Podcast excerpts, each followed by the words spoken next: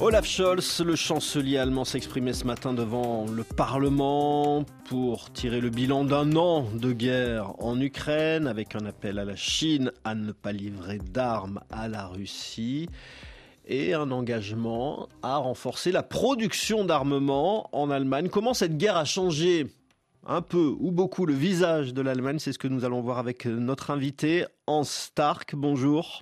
Bonjour. Vous êtes professeur de civilisation allemande contemporaine à la Sorbonne Université et conseiller pour les relations franco-allemandes à l'IFRI, l'Institut français de relations internationales. Il y avait une forme de dépendance de l'Allemagne de à l'égard de la Russie en termes de dépendance énergétique? Oui, euh, bien sûr. L'Allemagne avait engagé depuis une vingtaine d'années un partenariat avec la Russie où l'Allemagne était un fournisseur de biens d'équipement, de machines, euh, outils, des choses comme ça. Et en contrepartie, elle a euh, importé de la Russie pratiquement la, moitié, 55% de sa consommation en gaz, un tiers de sa consommation de pétrole et aussi la moitié de sa consommation de charbon, ce qui veut dire qu'elle a accepté de se rendre littéralement dépendante euh, de, des fournitures énergétiques venant de la Russie, mais en même temps, en moins d'un an, elle a réussi à, se sevrer euh, et à, laisser derrière elle hein, cette, dépendance, à trouver des marchés alternatifs. donc, euh, elle tourne la page. Au début, si on en revient au début de la guerre, est-ce que l'Allemagne a été euh, considérée pour ces raisons que vous venez d'évoquer un peu le maillon faible de l'OTAN?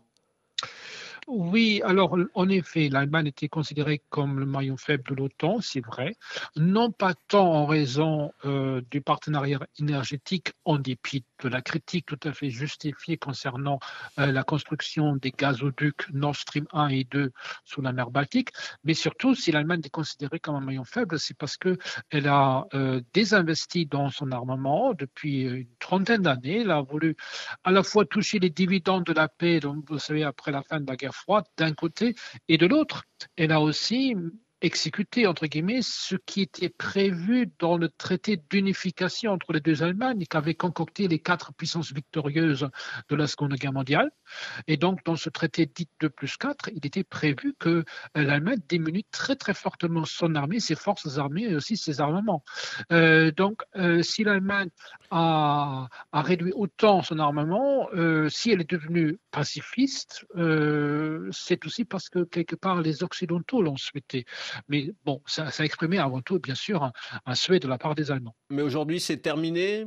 Olaf Scholz a, annoncé tout à l'heure le, renforcement de la production d'armements en Allemagne. Il y a des livraisons d'armes aussi à, l'Ukraine. Est-ce que vous parleriez d'une révolution culturelle?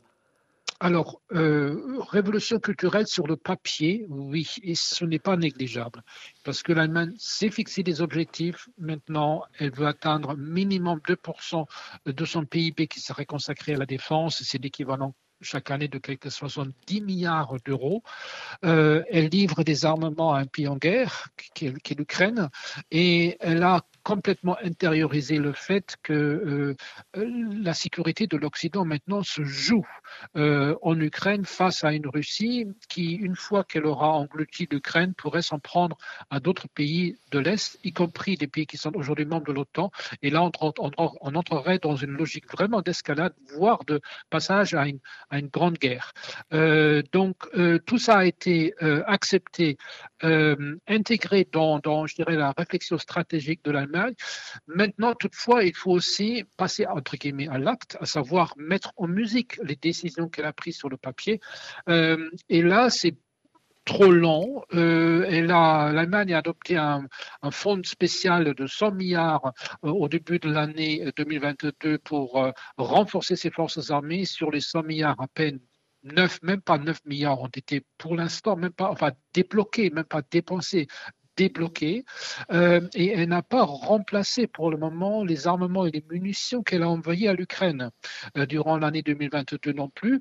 Euh, et c'est la raison pour laquelle Olaf Scholz, justement, dans son discours aujourd'hui, insiste autant sur la nécessité de, relancer l'industrie d'armement et, de, renouveler les stocks d'armement et de munitions que nous avons en Allemagne parce qu'ils sont en train de se vider. les chars que l'Allemagne a promis à l'Ukraine, ce qui est un très grand pas en, en avant également sur l'aide à ce pays. Pour l'instant, aucun des chars pré, enfin, proposé à l'Ukraine n'a été euh, remplacé ou n'a été conçu pour être remplacé, disons. Euh, donc euh, ça, ça, c'est ça, c'est quelque chose qui est inquiétant. Est-ce que cette, en tout cas, cette nouvelle donne militaire en Allemagne fait consensus au sein de la population de la société allemande? Alors, les sondages montrent qu'il y a pour l'instant un consensus. Euh, ça ne fait pas l'unanimité non plus. Euh, un nouveau euh, mouvement de pacifiste est en train d'émerger. D'ailleurs, il est assez analogue à celui qui était euh, euh, contre, le contre les mesures pour endiguer le Covid il y a deux ans. Euh, donc, ça, ça, pêche pas mal dans les milieux QAnon d'extrême droite, d'extrême gauche en Allemagne. Donc, ce mouvement est en train de prendre, de, prendre de force, mais ça reste marginal majoritairement parlant, euh, la classe politique allemande d'abord, mais aussi euh, l'opinion publique euh, soutiennent la démarche d'Olaf Scholz. Pour résumer, en Stark, cette guerre en Ukraine, est-ce qu'elle marque un, véritable changement d'époque et de dimension aussi pour, pour l'Allemagne qui est appelée à assumer davantage finalement sa, sa puissance économique sur la scène internationale? Absolument. Le changement d'époque dont parle euh, Olaf Scholz, donc, qui qualifie de Zeitenwende en allemand, il est double. Changement d'époque parce que l'agression russe contre l'Ukraine marque la fin de la période de l'après-guerre froide, pendant laquelle l'Est et l'Ouest se rapprochaient pendant une trentaine d'années.